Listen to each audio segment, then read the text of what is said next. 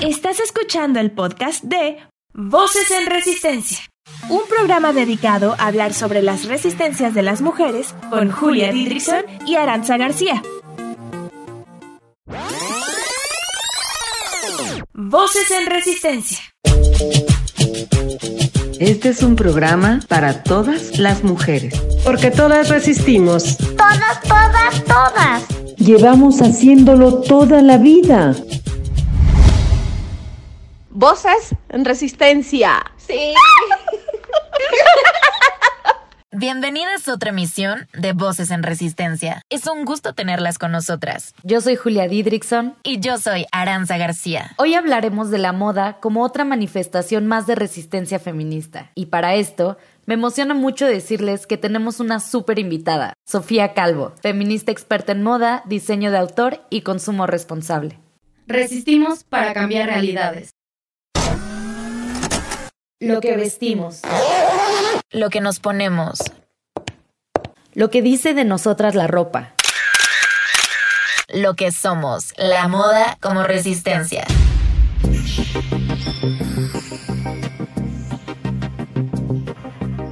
Desde su uso en la cotidianidad como herramienta comunicativa hasta el rechazo del fast fashion y el consumo responsable. La vestimenta es una narrativa personal y universal. Nadie no se viste. La ropa que nos ponemos es parte de nuestro lenguaje visual y del imaginario que nos define y nos interpreta para nosotras y para los otros. Somos lo que vestimos. La moda ha sido, es y seguirá siendo una herramienta comunicacional de resistencia. Quienes se han sumado al debate de la moda, la diversidad y el feminismo apuntan que debemos situar a la ropa y a las prendas que nos ponemos día con día como una forma más de politizar nuestra existencia en la cotidianidad.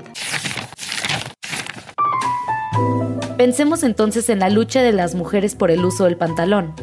La historiadora francesa Christine Barth en su libro La historia política del pantalón, considera que esta prenda es sinónimo de poder, igualdad y también seguridad por su condición de prenda cerrada. La fuerza simbólica radica en transgredir el código indumentario establecido para cada género y poner a la mujer en la misma posición que la del hombre. Los pantalones existen desde hace más de 3.000 años, pero solo podían ser utilizados por hombres. En el siglo XIX, las mujeres solo podían usar una especie de falda pantalón hasta la rodilla exclusivamente para andar en bicicleta. Y en 1880, en Estados Unidos, estaba permitido usar pantalón para montar a caballo. Para que las mujeres pudieran utilizar pantalón, tuvieron que esperar hasta 1930. Amelia Bloomer es considerada la primera mujer en diseñar pantalones para las mujeres.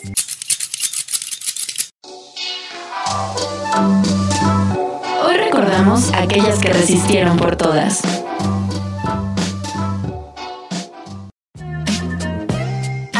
Fue una defensora estadounidense de los derechos de las mujeres. Era la editora del periódico The Lily con el lema dedicado a los intereses de la mujer, en el que se difundían las voces de las mujeres y sus reivindicaciones. Es recordada como la creadora de una moda revolucionaria en su época. Los Bloomers fueron nombrados así por su apellido y conocidos en español como pantalones bombachos. Ella intentó cambiar la rígida moda victoriana por prendas más cómodas y apropiadas para las diferentes actividades que podía tener una mujer. Aunque en su época su creación no tuvo revuelo porque el movimiento feminista era considerado peligroso, más adelante se retomó. Esto es un ejemplo más del control sobre el cuerpo, el gusto y los deseos de las mujeres a través de la imposición de lo que podemos vestir. La belleza se instala desde el poder porque nos dice cómo deben de verse las mujeres y esa forma de vernos está cimentada en mandatos patriarcales. Podría pensarse que es una cosa del pasado, pero apenas en junio del 2019 en la Ciudad de México era obligatorio en las escuelas públicas utilizar falda para las niñas. Hoy, en otros estados de la República Mexicana, Sigue siendo obligatorio el uso de la falda, una prenda que puede ser incómoda para jugar o para pasar temporadas de frío. Sofía Calvo, nuestra invitada del día de hoy, apunta que vestirse ha dejado de ser un acto inocente. Todos los días conocemos abrumadoras historias que nos hablan de una industria de la moda que no solo es la segunda más contaminante en el mundo, sino que también carga con el estigma de explotar a quienes participan en su producción y en su mayoría son mujeres y niños.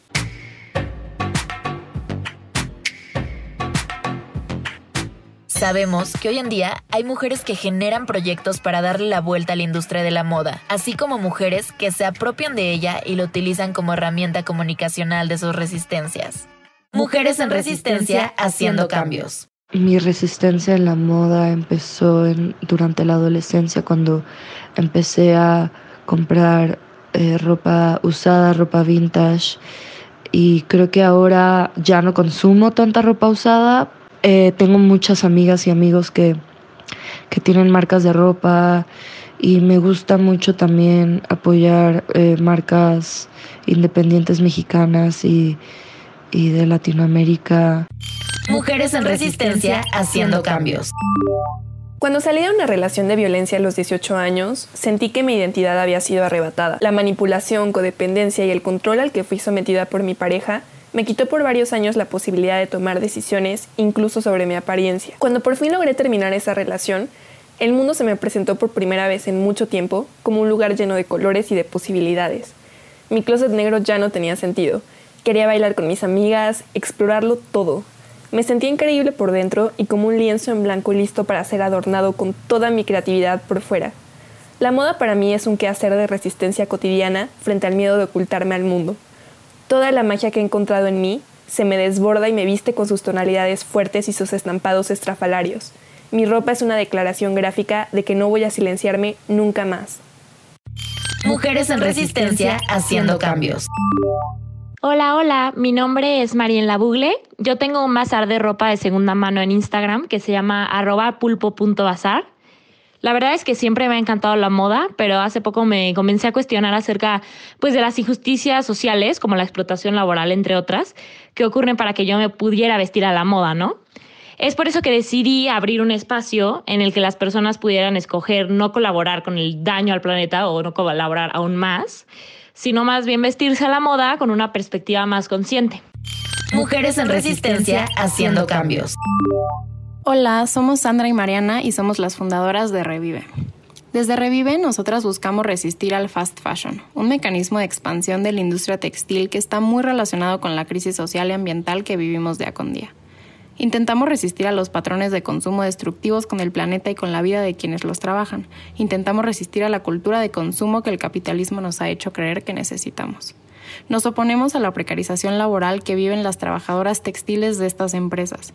Y con lo anterior no queremos decir que dejemos de consumir, sino que lo hagamos de formas más responsables, que indaguemos en las condiciones laborales de quienes trabajan nuestra ropa y que nos mudemos a modelos más circulares, como lo es la segunda mano. Si alargamos la vida útil de nuestra ropa, dejamos de enriquecer el sistema de esclavitud que es la mayoría de la industria textil y cuidamos del planeta. Mujeres en resistencia haciendo cambios. Hola, soy Al Mendoza y mi proyecto de diseño se llama Santa Elisa, que es una marca de ropa única sobre diseño y diseño de vestuario escénico para teatro y danza. Mm, en realidad a mí no me gusta definirme como diseñadora de moda porque la moda es un concepto estadístico que habla estrictamente de la repetición. Y entonces a mí me gusta pensar que hago diseño de indumentaria, porque mi superpoder justamente es conocer a las personas, platicar con ellas, compartir eh, anécdotas y entonces entender qué es lo que realmente les va a dar un empoderamiento. Todas, todas vamos a morir. Entonces solo nos queda una decisión que tomar hoy. ¿Vamos a seguir viviendo bajo las pendejadas que nos enseñó el patriarcado? ¿O vamos a vestirnos como la muñeca que somos. Mujeres en resistencia haciendo cambios. Hola, soy Estela Faguaga y tengo una empresa de vestuario escénico, eh, Trama y Drama, Vestuario y Producción. Eh, pues desde el 16 de marzo que cerraron los teatros, eh, pues prácticamente la empresa tuvo que parar. hay que reinventarse, así que junto con más o menos una, más de una docena de realizadores, hemos hecho más de 10.000 cubrebocas. Esto es eh, para dar trabajo principalmente a los realizadores de vestuario que por obvias razones pues eh, se quedaron sin trabajo al estar cerrados los teatros. Eh, en trama y drama propiamente hemos hecho cápsulas para transportar enfermos, hemos hecho eh, overoles junto con una médica amiga eh, radióloga. Eh, pues buscamos el mejor material para la protección de los médicos y tenemos unos overoles quirúrgicos eh, y también hemos hecho cubrebocas inclusivos. Esto es un cubrebocas que tiene una pantalla de plástico para que las personas sordomudas les puedan leer los labios. Eh, yo pensé que esto iba a ser como de poca demanda, pero la verdad es que no. Hay mucha demanda de estos productos, eh, de los cubrebocas inclusivos. Y bueno, pues estamos muy agradecidos, muy contentos de poder eh, participar de alguna manera eh, en las cosas que son necesarias para enfrentar esta pandemia. La ropa puede ser nuestra aliada de resistencia si hacemos un consumo consciente de ella. Nos apropiamos de sus códigos visuales y la resignificamos a nuestro antojo. Una mujer que hace esto día con día es Sofía Calvo. Sofía Calvo Foxley es una periodista chilena, cuenta con una maestría en administración de empresas y es, creadora, de Quinta Trends, un blog especializado en la moda latinoamericana de autora a autora. Sofía ha escrito y publicado tres libros, Relatos de Moda, El Nuevo Vestir, que habla sobre el consumo de moda responsable, y la revolución de los cuerpos, moda, feminismo y diversidad. Asimismo, ha asesorado instituciones y marcas de la escena de autora-autora chilena y latinoamericana. Ha producido actividades de moda y diseño. Y también se desempeña como jefa del programa Asia Pacífico de la Biblioteca del Congreso y es integrante del equipo de género de esta institución. Voces en Resistencia. Sofía, bienvenida a Voces en Resistencia. A mí tu libro, La Revolución de los Cuerpos, me cambió muchísimo la manera de relacionarme con la ropa. Y a pesar de que ya llevo más de dos años resistiendo de distintas maneras desde la moda y desde mi cuerpo, agradezco mucho haberme encontrado con ese libro para seguir reflexionando lo fundamental que es cuestionarnos la manera en la que consumimos ropa y la vestimos. Es un honor para nosotras que estés hoy en el programa. ¿Cómo estás? ¿Qué tal la cuarentena en Chile? Muy bien, muchas gracias por la invitación. La que se siente honrada soy yo de poder compartir con ustedes. Y nada, la cuarentena está bien dentro de todo. Soy de las privilegiadas que puedo estar en mi casa tranquila viviendo esta cuarentena. No, Sofía, al contrario, de verdad es genial tenerte. Eh, les contamos a los radioescuchas que Sofía ha publicado tres libros: Relatos de la moda, El nuevo vestir y el que mencionó Julia, La revolución de los cuerpos, moda, feminismo y diversidad. Sofía, ¿por qué escribir sobre moda? Mi vida relacionada con la moda en parte de forma, de manera formal, el 2007 cuando creo mi sitio Quinta Trends, que está especializado en moda autor latinoamericana. En, ha sido un trayecto de, de 13 años donde he estado como mirando la moda desde una mirada más bien de industria y en esa mirada de industria la he ido abordando de distintas maneras, desde la sustentabilidad y últimamente sobre em, el tema de, de la relación de la moda y el feminismo pero me interesa porque creo que el vestirse es un acto político y a veces nos olvidamos de eso. Eh, Sofía, en una sociedad donde las mujeres se nos ha impuesto hasta la manera en la que tenemos que vestir, que como mencionaste en tu libro La Revolución de los Cuerpos, nos obliga a, a demostrar nuestro valor en cada ámbito que nos movemos, ¿cómo la ropa se puede convertir en nuestra aliada? Yo creo que la ropa se puede convertir en nuestra aliada en la medida que primero tengamos un ejercicio consciente en el momento de adquirirla.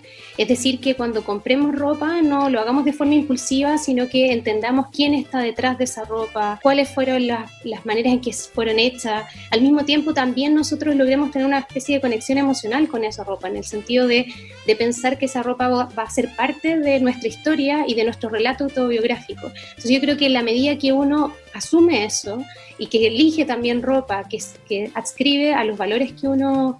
Eh, que de alguna manera uno está buscando o es parte de su estilo de vida, la ropa no solamente nos representa, sino que también se puede convertir en un objeto de resistencia, de resistencia al sistema, resistencia al patriarcado, resistencia a esta sociedad de consumo que nos impone el neoliberalismo. Habla sobre un término que se llama, bueno, gender washing o lavado de género. Y el uso que, que, tiene en la industria de la moda. ¿Nos puedes explicar un poco sobre el término?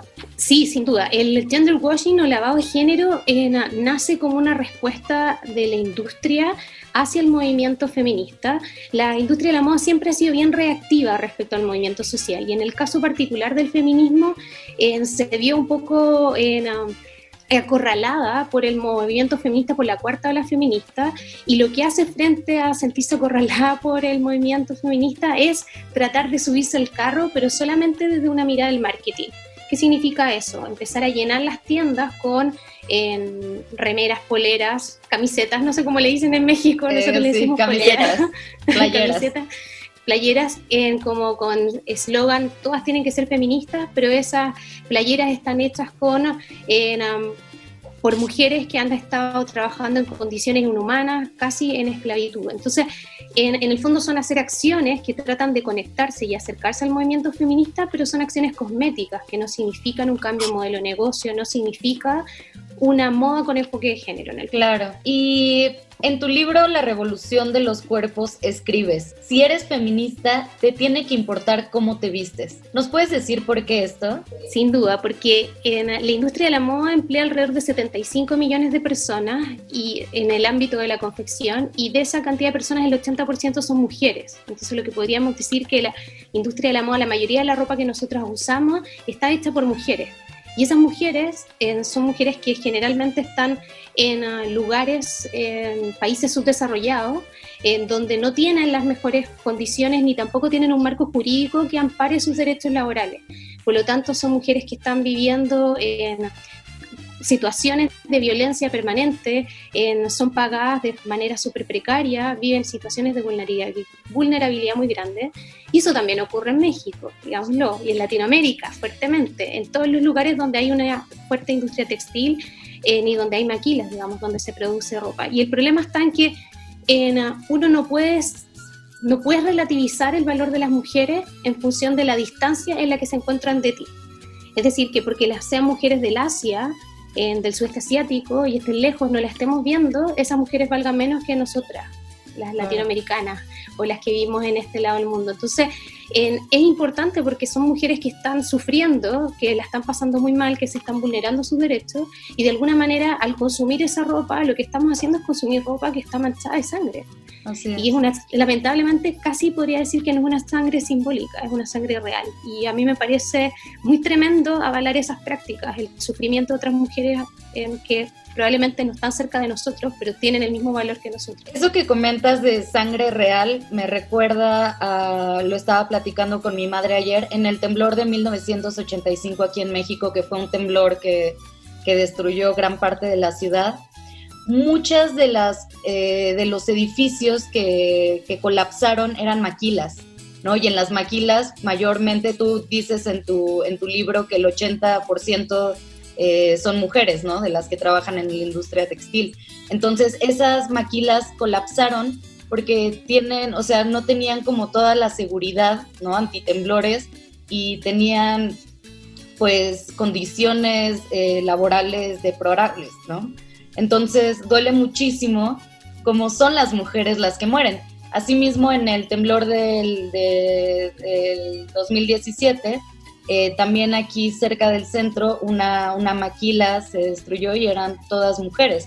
Entonces, ¿cómo la vida de las mujeres puede importar menos y más de las mujeres eh, de bajos recursos que se dedican a, a, fabricar la ropa que usamos que nos cuesta 100 pesos mexicanos en, en las tiendas fast fashion? Es súper triste y por eso me parece bien importante que, que hablemos de este consumo responsable.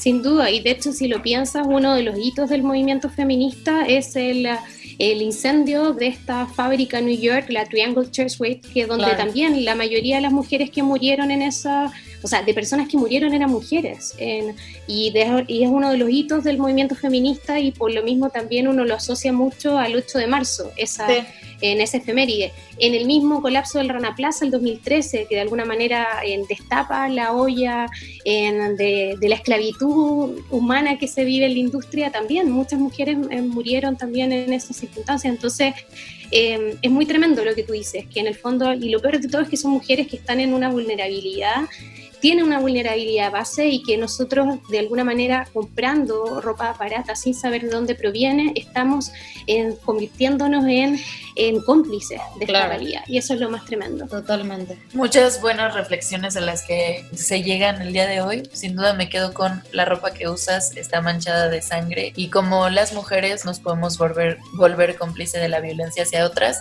Nos vamos a un corte musical, pero al regresar esperamos contestar la pregunta, ¿cómo hacerle frente a esto? Vamos a un corte, pero al regresar hablaremos de... Pitos, vaginas, menstruación, chichis, sexo, sexo, sexo. Exacto. Quédate. Voces en resistencia. No se te olvide seguirnos en nuestras redes sociales.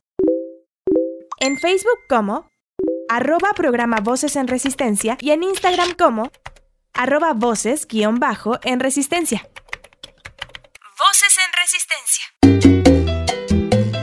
Existen muchos tipos de resistencias. Cada una decide cómo hacerlo, hacia qué y en qué momento de su vida expresarlas.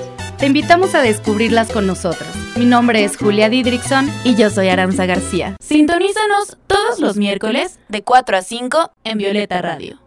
Voces en Resistencia. Aloha. Hay alguien ahí. Sé que no estoy sola. Me puedes oír. Desde el otro lado de la galaxia, yo te traigo un rayito de esperanza. Aunque creas que ahorita no hace falta, por si acaso yo te quiero decir que eso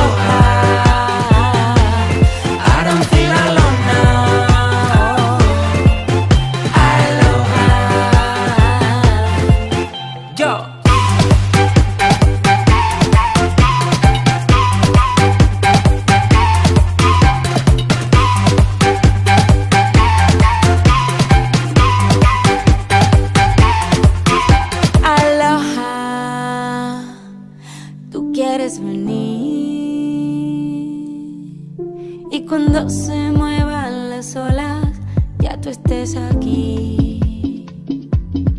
Si a tus ojos no llega mi mirada, yo te soplo las nubes que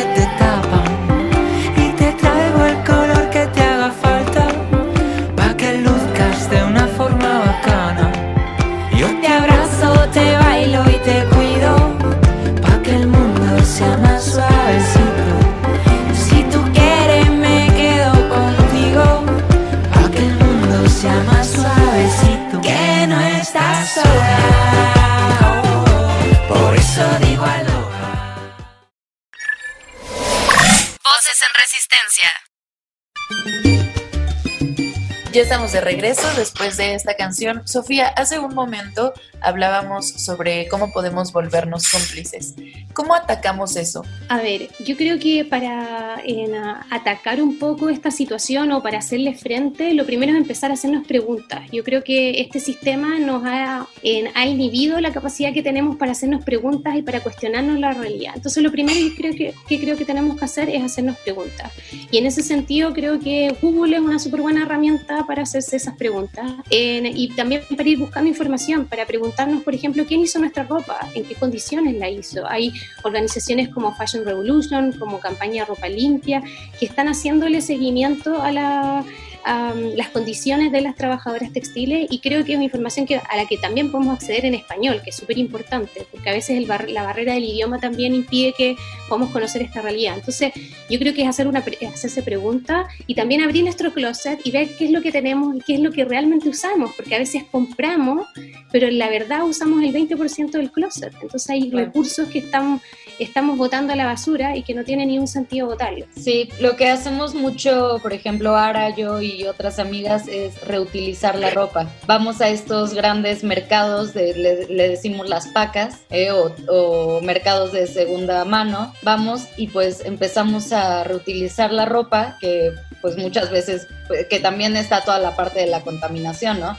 Entonces así no estamos comprando ropa nueva, menos ropa fast fashion. Y pues además tiene como una característica muy chida porque es única, porque ya casi nadie la tiene, porque te puedes vestir de ropa de los 60, de los 80. Entonces me parece que esa también es una alternativa. En Chile también están estas tiendas de segunda ropa, está de moda. Sí, de hecho hay varias tiendas de, de segunda mano. Hay también eh, en plataformas virtuales donde uno puede vender su, su ropa y porque muchas veces uno piensa que para comprar ropa es necesario comprar ropa nueva y como para, digamos, en, refrescar tu closet. Y hay muchas alternativas. Uno puede intercambiar ropa con las amigas, de hecho eso se llama swap party.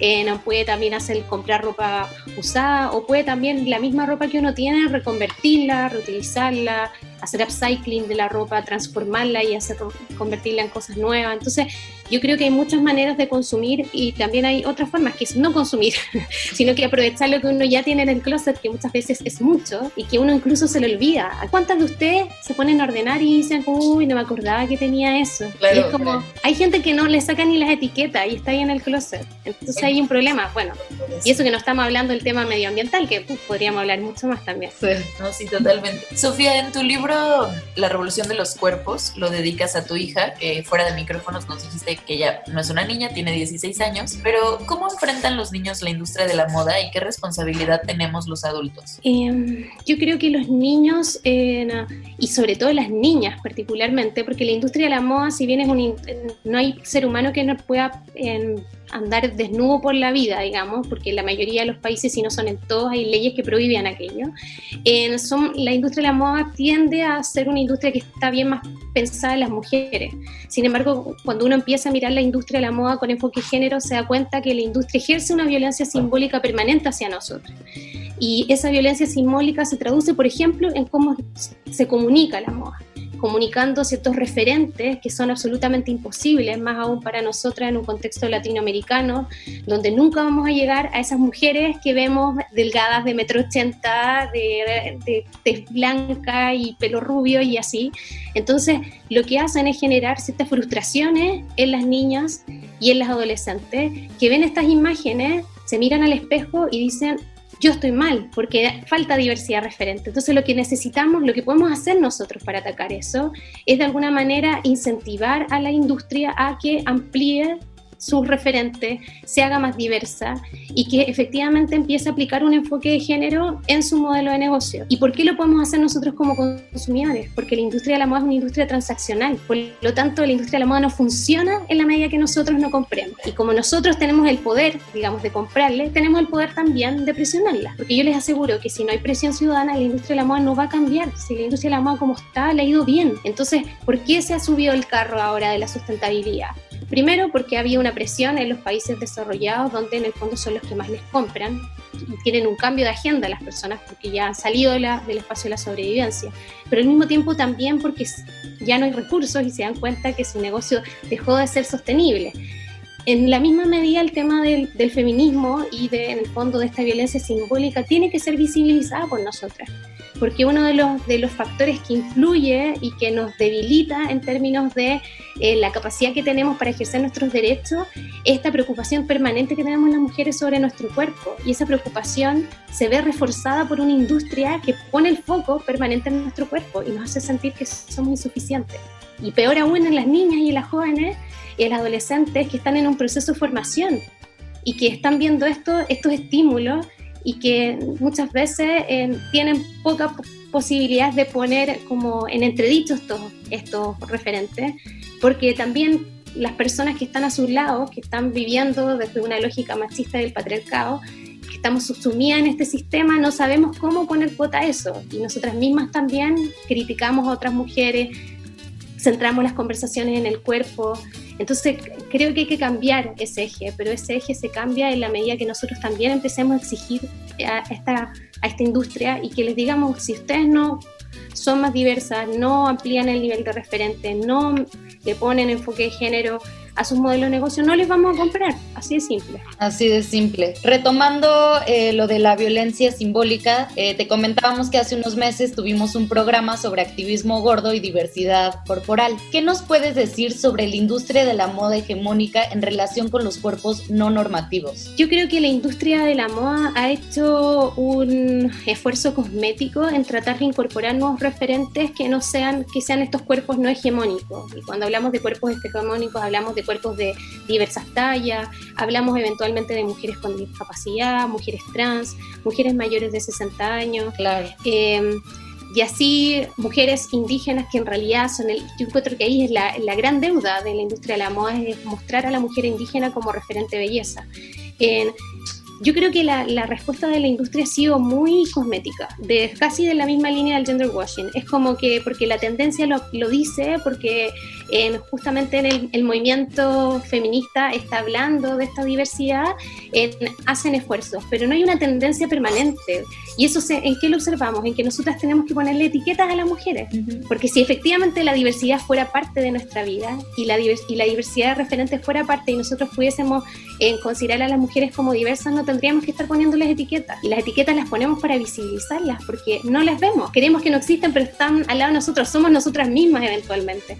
Entonces yo creo que, que todavía no se han hecho esfuerzos profundos y eso está también asociado que el, el sistema hegemónico que está circunscrito en la industria de la moda es un sistema tremendamente patriarcal y en la medida que nosotros no presionemos por hacer cambios y porque efectivamente hay un enfoque de género en la industria, estas cosas no van a cambiar y van a seguir permanentemente. Así es, y en, en el episodio de, de, diversidad corporal comentábamos que Argentina ya tiene desde el año pasado una ley de talles, ¿no?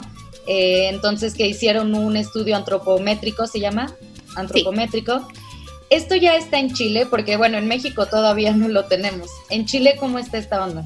Eh, no, en Chile no se ha hecho ningún estudio antropométrico formal. La única empresa que hizo un estudio antropométrico y lo hizo por un tema comercial, porque tenía mucho saldo de ropa, entonces necesitaba como ajustar su curva para disminuir la cantidad de saldo, fue líder Walmart, que, está, que es una cadena de supermercados. En, y ellos son los únicos que han hecho un estudio antropométrico. Han habido algunos intentos legislativos en Chile, pero en la medida que no exista este estudio antropométrico que permita medir los cuerpos y decir, estos son más o menos los cuerpos chilenos, es difícil determinar y exigir en ciertas tallas, porque esa es la base. De hecho, la, ley argentina en, uh, es posible debido a esto, a este estudio, pero el estudio antropométrico no tengo tan claro en Argentina y quizás ustedes me pueden contar si es que lo terminaron, porque el INTI yo sé de textiles que estaba trabajando en ello, pero todavía no llegaba a las conclusiones, entonces a la medida que no esté ese estudio es difícil determinar la, la, la escala de tallas, sí. porque si no, ¿cómo la gente va a saber qué confecciona bajo qué criterios? Para la radio escuchas que no saben qué es un estudio antropométrico, ¿nos podrías decir brevemente en qué consiste? Sí, es un estudio que lo que hace es medir el cuerpo. Entonces, en, uh, hay distintas formas. La forma como más artesanal que se hizo en Chile es medirte con una, con una wincha de medir distintas partes de tu cuerpo y en función de eso hacer una especie de parámetro y esta, establecer una escala de talla. Y en la visión más moderna, que es lo que está haciendo Argentina, es que en una máquina 3D lo que hacen, lo, hacen un escaneo 3D de los cuerpos. Y en función de esa Big Data generan en, un, también escala una escala de tallas. Entonces, eh, bueno, eso es lo que aspiramos que todos los países pudiesen hacer. Eh, hace unos momentos estábamos hablando sobre la importancia de que juntas eh, le hiciéramos frente a los estereotipos en la industria de la moda, sobre todo justo para, la, para las niñas y las adolescentes.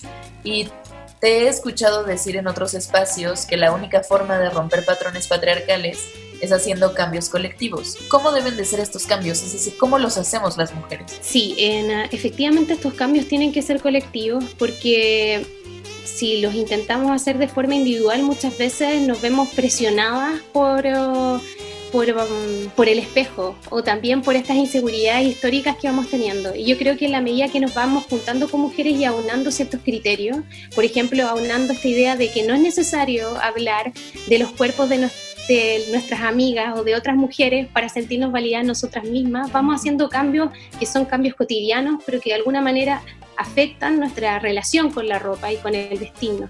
Entonces yo creo que uno puede partir desde ese cambio, desde como si uno pudiese poner una ley en, en como de los mandamientos, no hablarás del cuerpo de otras mujeres, solamente hablarás de las capacidades porque no todas las mujeres te tienen que caer bien, normal, pero no, el cuerpo no puede ser un tema. Entonces, eso por un lado. Y por lo otro, tiene que ver con esto que hablamos, este esfuerzo colectivo de tratar de buscar nuevas formas de consumir y de relacionarnos con la ropa.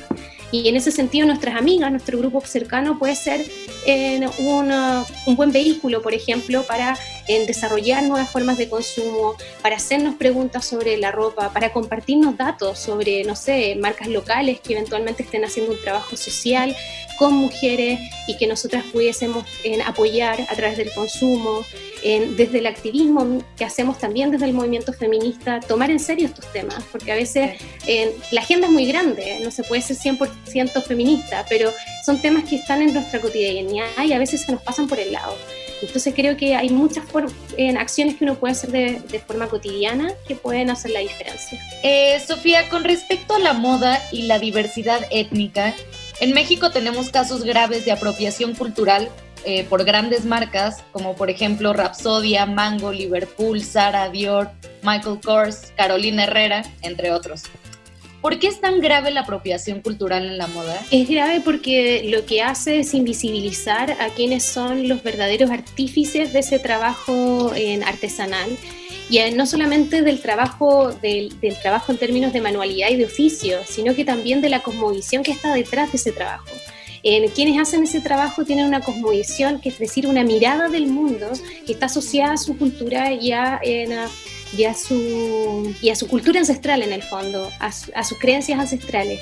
Y eso se refleja, se materializa en estos trabajos manuales. Entonces cuando grandes marcas toman esto, lo que hacen es descontextualizar esa cosmovisión y traducirla en un objeto sin significado. Y la mayoría de esos, de esos objetos que están asociados a una cosmovisión tienen un valor religioso, tienen un valor cultural. Entonces es una falta de respeto tremenda contra estas personas y más aún cuando uno ve que son la mayoría de las personas que hacen este trabajo son mujeres y mujeres que están en situación de vulnerabilidad, que son, están en una situación precaria y que inclusive venden su trabajo a un costo mucho menor del que debería ser. Claro, aquí por ejemplo eh, se va a vender una prenda por una marca grande en 4 mil pesos cuando una mujer indígena de la sierra de Oaxaca la vende en 100, 200 pesos. Así es, entonces además se pasan a llevar los derechos y se vuelve nuevamente a a consolidar estos círculos que, de los que estamos hablando, de, esclavitud invisible,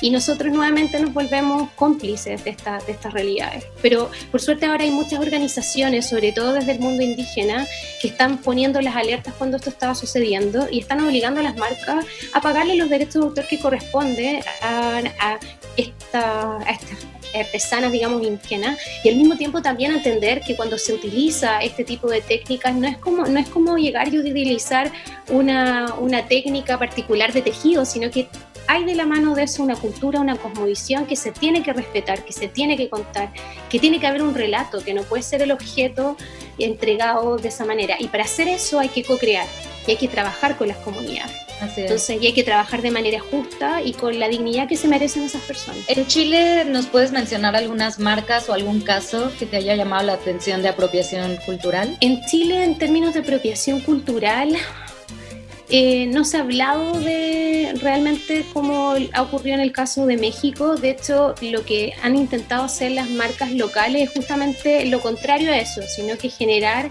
en espacios de co-creación con el mundo indígena. y hay bonitos ejemplos de esto. Por ejemplo, la marca Zurita tiene un bonito trabajo que hace con artesanas en Aymaras del norte de Chile.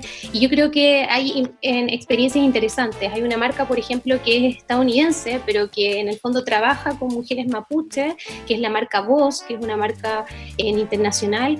Y creo que esas experiencias hay que relevarlas porque demuestran que efectivamente se puede hacer este trabajo, que no es una ilusión, que no es un deseo, sino que es una realidad posible y más aún cuando se tienen los recursos de estas grandes marcas internacionales. Hablando de otros fenómenos que suceden en México y en el mundo, ¿a qué te refieres con el efecto Yalitza Aparicio? ¿Ha habido un caso similar en Chile? En Chile hubo una sola mujer que fue como catalogada como la primera y única modelo mapuche, que es la Jimena Ella salió, digamos, a la luz, fue súper conocida, súper famosa, pero por circunstancias de la vida ella decidió en dejar el modelaje, no se acomodaba a su, a su mirada de vida y a sus intereses, no lo pasó bien tampoco.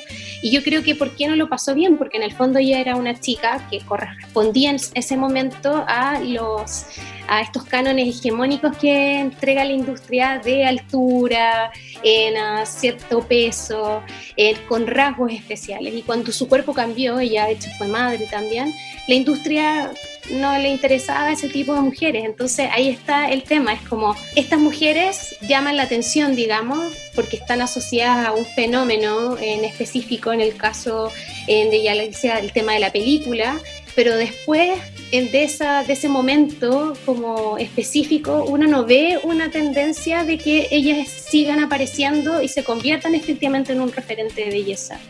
Y yo creo que lo que está aspirando quizás la industria es que aparezcan nuevas mujeres, pero que con ciertos rasgos indígenas respondan al canon hegemónico. Y eso no es posible. Lo que deberían hacer es que más que pedir que estas mujeres se adapten, o que, no sé, que se produzca ahí una mutación genética para que lleguen a eso, es que es tomar la belleza de estas mujeres tal cual como son e incorporarlas como parte de los referentes de belleza. Yo creo que en la medida que eso no ocurra, vamos a tener estos, estos pequeños como fenómenos como el cometa Halley, que pasan cada no sé cuántos años, eh, pero que en el fondo son circunstanciales, pero que no permiten romper este paradigma hegemónico y no permiten que efectivamente nosotros tengamos diversidad en la moda y que las mujeres indígenas sean referentes de belleza. Yo estoy como bien así insistente con ese tema, porque creo que la mujer indígena siempre se le valora en el backstage pero no entiendo por qué razón, y más aún en Latinoamérica, con la cantidad de, pueblos indígenas y ancestrales que, todavía están presentes en nuestras realidades nacionales, en estas mujeres no, sean consideradas referentes de belleza. Así es. Eh, Sofía, ¿qué le dirías a las mujeres jóvenes, a las mujeres adolescentes? Eh, sobre esta presión de la industria de la moda y de los estereotipos, pero también qué le dirías a las mujeres de más de 60 años. ¿Qué les diría? Les diría primero que no están solas, que somos muchas las que hemos pasado por esto. Eh, y que nos empecemos a, reconciliar con nuestra historia y con nuestros espejos. y esa reconciliación no es fácil. yo de hecho en la misma Revolución de los Cuerpos cuento cómo fue mi, historia con mi cuerpo y cómo sigue siendo mi historia y mi relato con mi cuerpo. Y me doy cuenta que esa historia eh, no la puedo esperar o puedo de alguna manera dar un paso más allá en la medida que no lo hago acompañada. Y yo creo que eso es lo que le diría a las, chicas jóvenes y a las mujeres mayores, que no se sientan solas, que ahora somos muchas las que estamos queriendo mirarnos al espejo con orgullo y, decirle al mundo que sí somos suficientes, que, que, que somos bellas, no importa lo que digan los demás, y que en el fondo esa belleza se refleja en nuestra unidad, en nuestro poder, en nuestra fuerza para hacer cambios sociales, y que no están solas. Yo creo que eso es lo fundamental. Yo creo que las dudas, el temor, em, las pesadillas o, o miedos que tenemos frente al espejo se dan porque nos sentimos solas, sentimos que no hay nadie que nos va a escuchar que no hay nadie que nos va a apoyar y que quizás estamos, como se dice en Chile, cagando fuera del tiesto, pero en realidad no, es una industria la que caga fuera del tiesto y que nos, nos, nos tira su mierda encima y que nos hace creer que no somos suficientes. Bueno, yo creo que es quizá como una de las cosas más fuertes que, que, puede atravesar una mujer el aceptarse tal cual es frente al espejo. quizá a grandes rasgos podría parecer algo muy simple, ¿no? Como decir, ay, pues solo es amarte a ti misma. Pues tiene todo lo que hay detrás de ese proceso, porque es un proceso largo, no es que un día te despiertas y dices, hoy sí me voy a querer, ¿no? O sea, todo lo que hay detrás y pienso mucho, bueno, ayer justo estaba pensando en, en la película de, de La Cenicienta, o sea, y en cómo literalmente las hermanastras para poder encajar en las zapatillas se cortaban los dedos. Entonces como desde chiquita estás inundada de estas imágenes y este pensamiento de eh, no importa lo que hagas, pero tienes que entrar ahí todo el tiempo. Entonces creces con eso y al final es muy, muy difícil despegarte de esta idea. Y, y pasa en todos los cuerpos, hasta a las personas más estereotípicas y hegemónicas que conozco, le sucede porque nunca vamos a entrar en esos patrones. Y bueno, quería concluir con eso. Sí, sin duda es que además también la misma tecnología nos ha como en friqueado nuestras mentes, porque el Photoshop, el uso del Photoshop, donde ya no se ven imperfecciones, donde empezamos a creer que las mujeres efectivamente no tienen nada en la cara, están perfectas, pero realmente es un truco que se hace de manera tecnológica, los mismos filtros de las redes sociales, todas esas cosas nos, van, nos dan una falsa concepción de nuestra imagen, de la imagen de otro y por lo mismo nos llenan de inseguridades. Y en la medida que no rompamos este sistema patriarcal y hegemónico donde el cuerpo de las mujeres es un tema de conversación, no vamos a poder superarlo jamás. Pero eso hay que hacerlo eh, colectivamente, no individualmente. Por eso nuestro programa es sobre la resistencia feminista, porque adaptamos día a día la resistencia en nuestras vidas desde, desde distintos ámbitos y uno de los ámbitos más importantes es resistir a lo que se nos ha dicho que es belleza. Entonces, resistimos desde la belleza, resistimos desde la moda, no resistimos desde nuestros cuerpos. Eh, para finalizar, Sofía, ¿tú cómo resistes? ¿Cómo resisto? Resisto a través de mi sitio en Quinta Trends, www.quintatrends.com, a través del activismo que desarrolla ahí, a través de relevar experiencias. Ahora mismo también estoy haciendo unas clases de introducción al enfoque de género.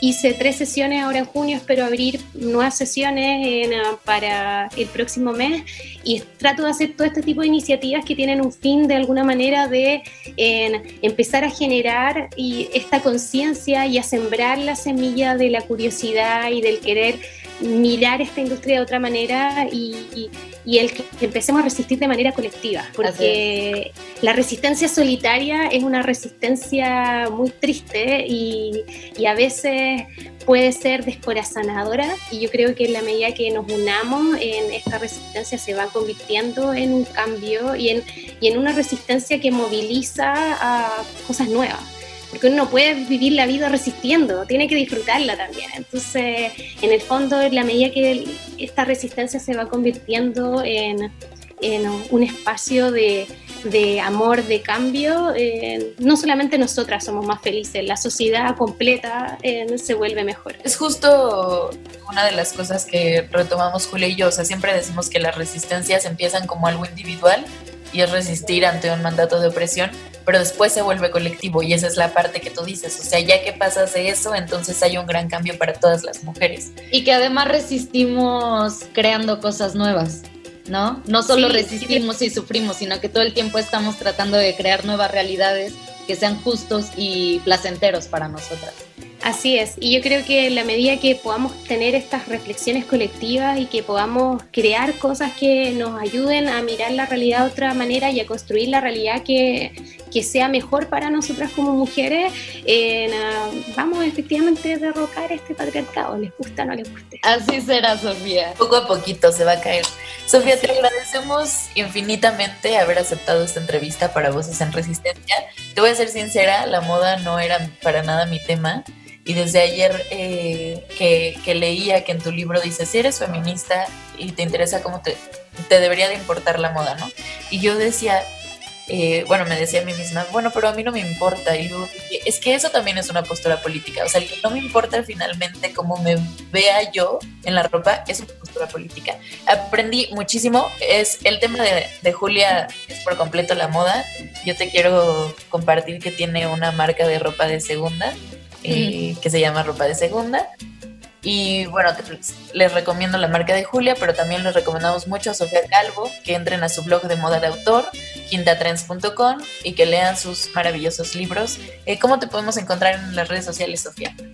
A ver, me pueden encontrar a través de Instagram como Soft Calvo, pero también como Quinto Trends. Y también los dejo invitados si es que hay interés de parte de sus eh, auditoras de participar de estas clases de, de, introducción al enfoque de género y la moda. Yo feliz hago un curso especial para México. Tenemos una hora de diferencia, así que podemos hacer una, una sesión all mexican. Así que feliz. Yo creo que es una súper buena manera también de, de cambiar este switch y en el fondo transformar el ejercicio de, de, vestirse en un acto político y en un acto de resistencia. Muchísimas gracias, Sofía. Pues cuando vengas a México tienes nuestras casas abiertas.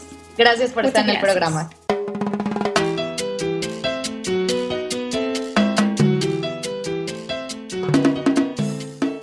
Desde el corazón, les damos las gracias por haber escuchado este programa. Voces en Resistencia busca exponer distintas problemáticas planteadas desde los feminismos. Nosotras aprendemos junto a ustedes. Este es un espacio autogestivo. Es de gran ayuda que compartan nuestro trabajo. Gracias a quienes lo han hecho. Este programa es producido por Osvaldo Islas y transmitido en vivo por Violeta Radio, nuestra casa. Démonos el gusto de vestir con autonomía y responsabilidad. De hacer de la ropa que usamos una aliada más de resistencia. Seamos usuarias conscientes y sigamos luchando contra el patriarcado desde cada espacio de la cotidianidad. Yo soy Julia Didrikson. Yo soy Aranza García. Nos escuchamos la siguiente semana. Todas las mujeres resistimos, desde la casa, la escuela, el trabajo, la vía pública y ahora desde la radio. Resistimos para que el feminismo llegue a más rincones y la sororidad se haga costumbre entre nosotras. Voces en Resistencia. No se te olvide seguirnos en nuestras redes sociales. En Facebook como arroba programa Voces en Resistencia y en Instagram como arroba voces guion bajo en Resistencia. Voces en Resistencia.